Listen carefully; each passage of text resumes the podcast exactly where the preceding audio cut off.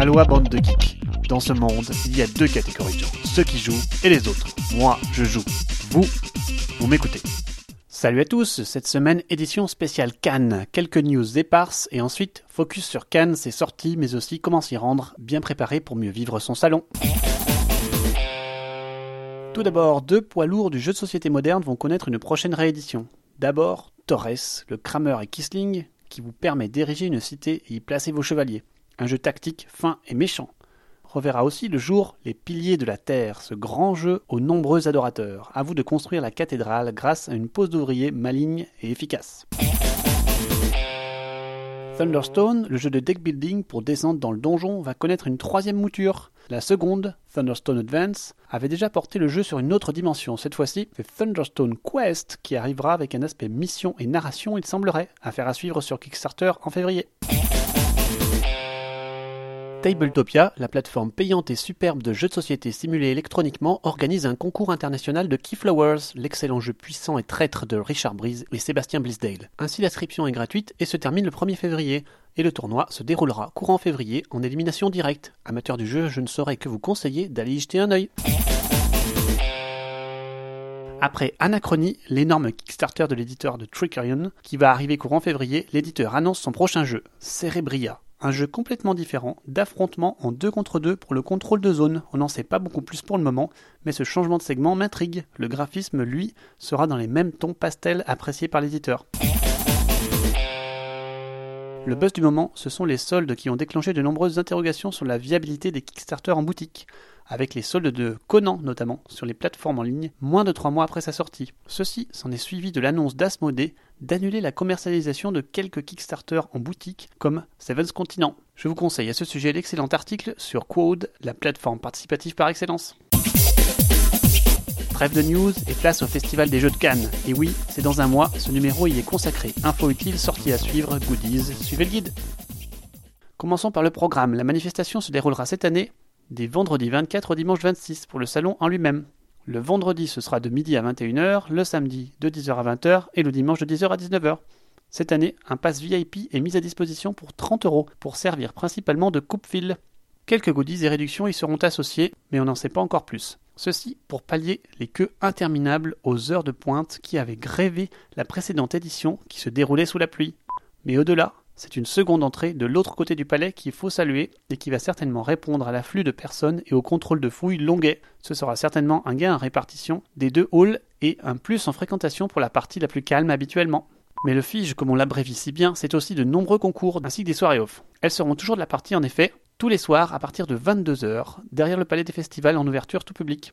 La nouveauté cette année, c'est l'arrivée d'un Protolab, toute une série d'initiatives pour recentrer le jeu autour de prototypes en recherche d'éditeurs, cette fois-ci sélectionnés par des festivals partenaires. Une initiative très intéressante. Ainsi, un espace dédié sera réservé au Protolab et aux rencontres associées. Le Protolab, ce sera aussi une conférence menée par Bruno Catala, l'auteur bien connu de Five Tribes ou King Domino plus récemment.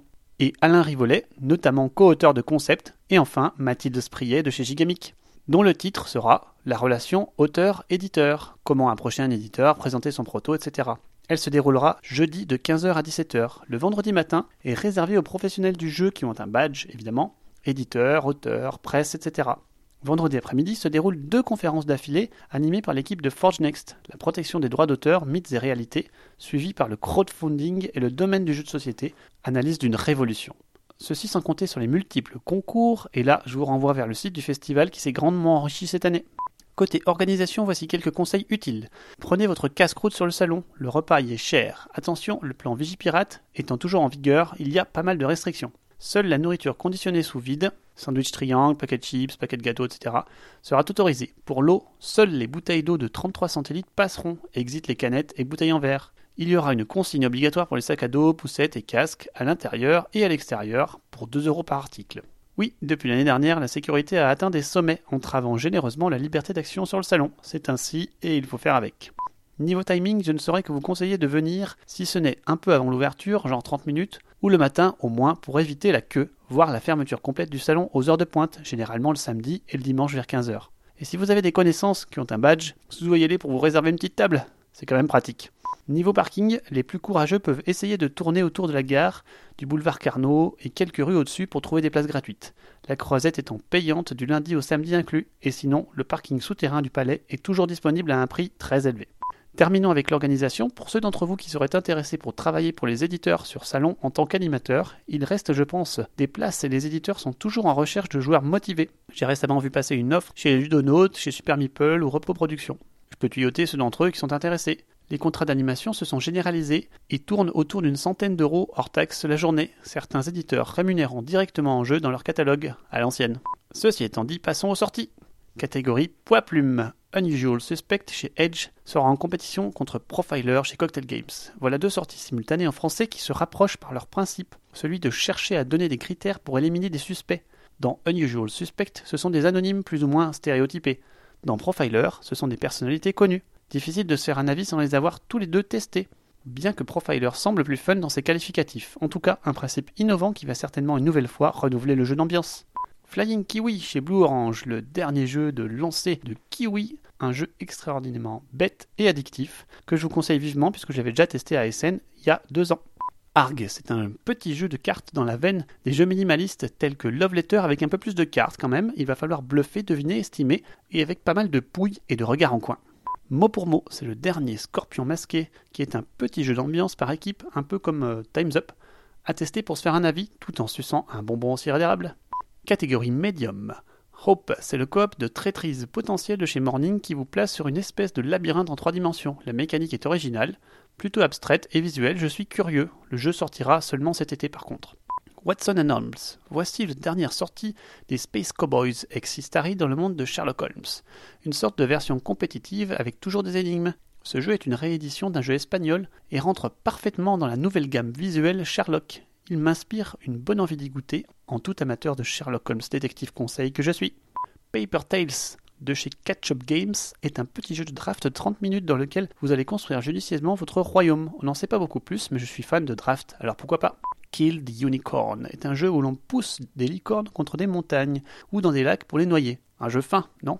Ainsi, c'est un jeu tactique de pouce qui me fait penser un peu dans son système à Rivière d'Enfer. Ainsi, certaines combos sont possibles vis-à-vis des différentes contraintes fournies par les règles du jeu et la position des tuiles. A voir.